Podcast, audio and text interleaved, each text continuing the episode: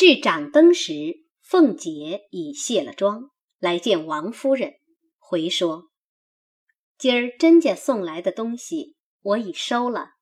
咱们送他的，趁着他家有年下送仙的船，交给他带了去了。”王夫人点点头。凤姐又道：“临安伯老太太生日的礼已经打点了，太太派谁送去？”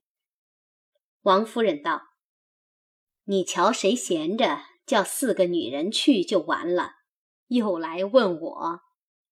凤姐又道：“今日甄大嫂子请我明日去逛逛，明日有没有什么事？”王夫人道：“有事没事都害不着什么。”每常他来请，有我们，你自然不便。他既不请我们，单请你，可知是他诚心叫你散淡散淡，别辜负了他的心。倒该过去走走才是。凤姐答应了。当下李纨、银探等姊妹们亦各定醒毕，各归房，无话。次日，凤姐梳洗了。先回王夫人毕，方来辞贾母。宝玉听了，也要逛去。凤姐只得答应着，立等换了衣裳，姐儿两个坐了车，一时进入宁府。早有贾珍之妻尤氏与贾蓉之妻秦氏、婆媳两个，引了多少侍妾丫鬟等，皆出仪门。那尤氏一见了凤姐。必先嘲笑一阵，一手携了宝玉同入上房来归坐。秦氏献茶毕，凤姐便说：“你们请我来做什么？拿什么东西来孝敬，就献上来。我还有事呢。”尤氏、秦氏未及答应，几个媳妇儿们先笑道：“二奶奶今日不来就罢，既来了。”就依不得二奶奶了。正说着，只见贾蓉进来请安。宝玉因问：“大哥哥今日不在家吗？”尤氏道：“今日出城，请老爷爷安去了。”又道：“可是你怪闷的，坐在这里，何不出去逛逛？”秦氏笑道：“今日可巧。”上回宝叔要见我兄弟，今儿也在这里，想在书房里。宝叔何不去瞧一瞧？宝玉急下炕要走，尤氏便吩咐人小心跟着，别委屈着他。倒比不得跟着老太太过来就罢了。凤姐道：“既这么着，何不请进这小爷来，我也见见？难道我？”是见不得他的，尤氏笑道：“爸爸，可以不必见他，比不得咱家的孩子们，胡打海摔跌惯了的，人家的孩子都是斯斯文文惯了的，不像你这样泼了货形象，倒要被你笑话死了呢。”凤姐笑道：“我不笑话就罢，竟叫快领去。”贾蓉道。他生的腼腆，没见过大阵仗，婶子见了没得生气。凤姐啐道：“ 哼，他是哪吒，我也要见一见，别放你娘的屁了！再不带来，给你一顿好嘴巴子。”贾蓉笑道：“我不敢犟，就带他来。”一会子，果然带了一个小后生来，叫宝玉略瘦些，眉清目秀。粉面朱唇，身材俊俏，举止风流，似在宝玉之上。只是怯怯羞羞，有女儿之态，腼腆含糊的向凤姐作揖问好。凤姐喜的先推宝玉，笑道：“比下去了。”便探身一把携了这孩子的手，就命他身边坐下。慢慢问他年纪、读书等事，方知他学名叫秦钟。早有凤姐跟的丫鬟媳妇们看见凤姐初见秦钟，并未备的表里来，遂忙过那边去告诉平儿。平儿素知凤姐与秦氏厚密，遂自作主意，拿了一匹尺头、两个状元及第的小金刻子，交付来人送过去。凤姐还说太简薄些。秦氏等谢毕，一时吃过了饭。尤是凤姐、秦氏等磨骨牌，不在话下。宝玉、秦钟二人随便起坐说话。那宝玉自一见秦钟人品，心中便有所失。吃了半日，自己心中又起了个呆意，乃自思道：天下竟有这等的人物，如今看了，我竟成了泥猪赖狗了。可恨我为什么生在这侯门公府之家？若也生在寒儒薄宦之家，早得与他交接，也不枉生了一世。我虽比他尊贵，可知领锦纱罗，也不过裹了我这枯竹朽木；美酒羊羔，也只不过填了我这粪窟泥沟。富贵二字，不啻遭我荼毒了。秦钟自见宝玉形容出众，举止不符，更见金冠绣服，燕璧交同，果然怨不得人人溺爱他。可恨我偏生于清寒之家，哪能与他交接？可知贫富二字现人，以世界上大不快事。二人一样的胡思乱想。宝玉又问他读什么书，秦钟见问，便依时而答。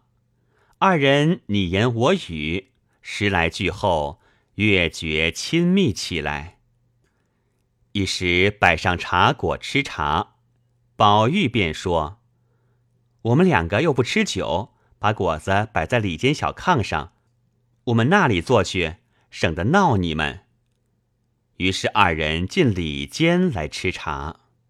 秦氏一面张罗与凤姐摆果酒，一面忙进来主宝玉道：“宝叔，你侄儿年小，倘或言语不防头，你千万看着我，不要踩他。他虽腼腆，却性子左犟，不大随和些是有的。”宝玉笑道：“你去吧，我知道了。”秦氏又嘱了他兄弟一回，方去陪凤姐。一时凤姐尤氏又打发人来问宝玉要吃什么，外面有，只管要去。宝玉只答应着，也无心在饮食间，只问秦钟近日家务等事。秦钟因言，也是于去岁辞馆，家父年纪老了，残疾在身。公务繁荣，因此尚未一及言师。目下不过在家温习旧课而已。在读书一事，也必须有一二知己为伴，时常大家讨论，才能进意。宝玉不待说完，便道：“正是呢。我们家却有个家属，合族中有不能言师的，便可入塾读书，亲戚子弟可以复读。”我因上年也是回家去了，现也荒废着。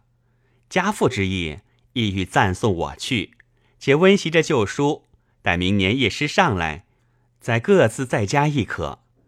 家祖母因说，一则家学里子弟太多，生恐大家淘气，反不好；二则也因我病了几天，遂暂且耽搁着。如此说来，尊翁如今也为此事悬心，今日回去。何不禀明？就在我们这避暑中来，我也相伴，彼此有益，岂不是好事？秦钟笑道：“家父前日在家提起言师一事，也曾提起这里的易学，倒好。原来要和这里的亲翁商议引荐，因这里又有事忙，不便为这点小事来过续的。宝叔果然夺小职，或可磨墨敌砚。”何不速速的做成，彼此不致荒废，又可以长相谈聚，又可以为父母之心，又可以得朋友之乐，岂不美事？宝玉道：“放心，放心，咱们回来先告诉你姐夫、姐姐和琏二嫂子。今日你回家就禀明令尊，我回去禀明了祖母，再无不速成之理。二人计议已定。那天气已是掌灯时分，出来又看他们玩了一回牌，算账时却又是秦氏、尤氏输了细酒的东道，言定日后吃着东道，一面又吃了晚饭。阴天黑了，尤氏说：“派两个小子送了秦相公家去。”媳妇儿们传出去半日，秦钟告辞起身。尤氏问：“派谁送去？”媳妇儿们回说：“外头派了焦大，谁知焦大醉了，又骂呢。”尤氏、秦氏都道：“偏又派他做什么？哪个小子派不得？偏又惹他。”凤姐道：“程日家说你太软弱了，纵得家里人这样，还了得了呢。”尤氏道：“你难道不知这焦大的？”连老爷都不理他，你甄大哥哥也不理他，因他从小跟着太爷出过三四回兵，从死人堆里把太爷背了出来，得了命，自己挨着饿，却偷了东西给主子吃，两日没水，得了半碗水给主子吃，他自己喝马尿。不过仗着这些功劳情分，有祖宗时都另眼相待，如今谁肯难为他？他自己又老了，又不顾体面，一味的好酒，喝醉了无人不骂。我常说给管事的，以后不要派他差事，只当他是个死的就完了。今儿又派了他。凤姐道：“我何曾不知这交大？到底是你们没主意，何不远远的打发他到庄子上去就完了？”说着，因问。我们的车可齐备了，众媳妇儿们说：“伺候齐了。”凤姐也起身告辞，和宝玉携手同行。尤氏等送至大厅口，见灯火辉煌，众小厮都在丹池侍立。那焦大又是贾珍不在家，因趁着酒兴，先骂大总管赖二，说他不公道。欺软怕硬，有好差事派了别人，这样黑更半夜送人就派我，没良心的王八羔子，瞎充管家！你也不想想，焦大太爷翘起一只腿，比你的头还高些。二十年头里的焦大太爷眼里有谁？别说你们这一把子的杂种们！正骂的兴头上，贾蓉送凤姐的车出来，众人喝他不住。贾蓉忍不得，便骂了几句，叫人捆起来，等明日酒醒了，问他还寻死不寻死。那焦大哪里有贾蓉在眼里，反大叫起来，赶着贾蓉叫：“蓉哥，你别在焦大跟前使主子性儿，别说你这样的，就是你爹你爷爷也不敢和焦大庆腰子呢。不是焦大一个人。”你们做官享荣华受富贵，你祖宗九死一生挣下这个家业，到如今不报我的恩，反和我充起主子来了。不和我说别的还可，再说别的，咱们白刀子进去，红刀子出来。凤姐在车上说与贾蓉，还不早些打发了没王法的东西，留在家里岂不是害？亲友知道，岂非笑话儿？咱们这样的人家，连个规矩都没有。贾蓉答应，是了。众人见他太撒野，只得上来了几个，揪翻捆倒，拖往马圈里去。焦大一发，连贾珍都说出来，乱嚷乱叫说：“要往祠堂里哭太爷去。”哪里成望到如今生下这些畜生来，每日偷狗戏鸡，爬灰的爬灰，养小叔的养小叔子，我什么不知道？咱们胳膊折了往袖子里藏。众小厮见他说出来的话有天没日的，吓得魂飞魄丧，便把他捆起来，用土和马粪满满的填了他一嘴。凤姐和贾蓉也遥遥听得，都装作听不见。宝玉在车上听见，因问凤姐道：“姐姐，你听他说爬灰的爬灰是什么？”凤姐连忙喝道：“少胡说！那是醉汉嘴里胡沁。你是什么样的人？不说没听见，还到细问。”等我回了太太，仔细捶你不捶你？吓得宝玉连忙央告：“好姐姐，我再不敢说这些话了。”凤姐哄他道：“好兄弟，这才是。等回去，咱们回了老太太，打发人家学里说明了，请了秦钟家学里念书去要紧。”说着，自回荣府而来。要知端详，且听下回分解。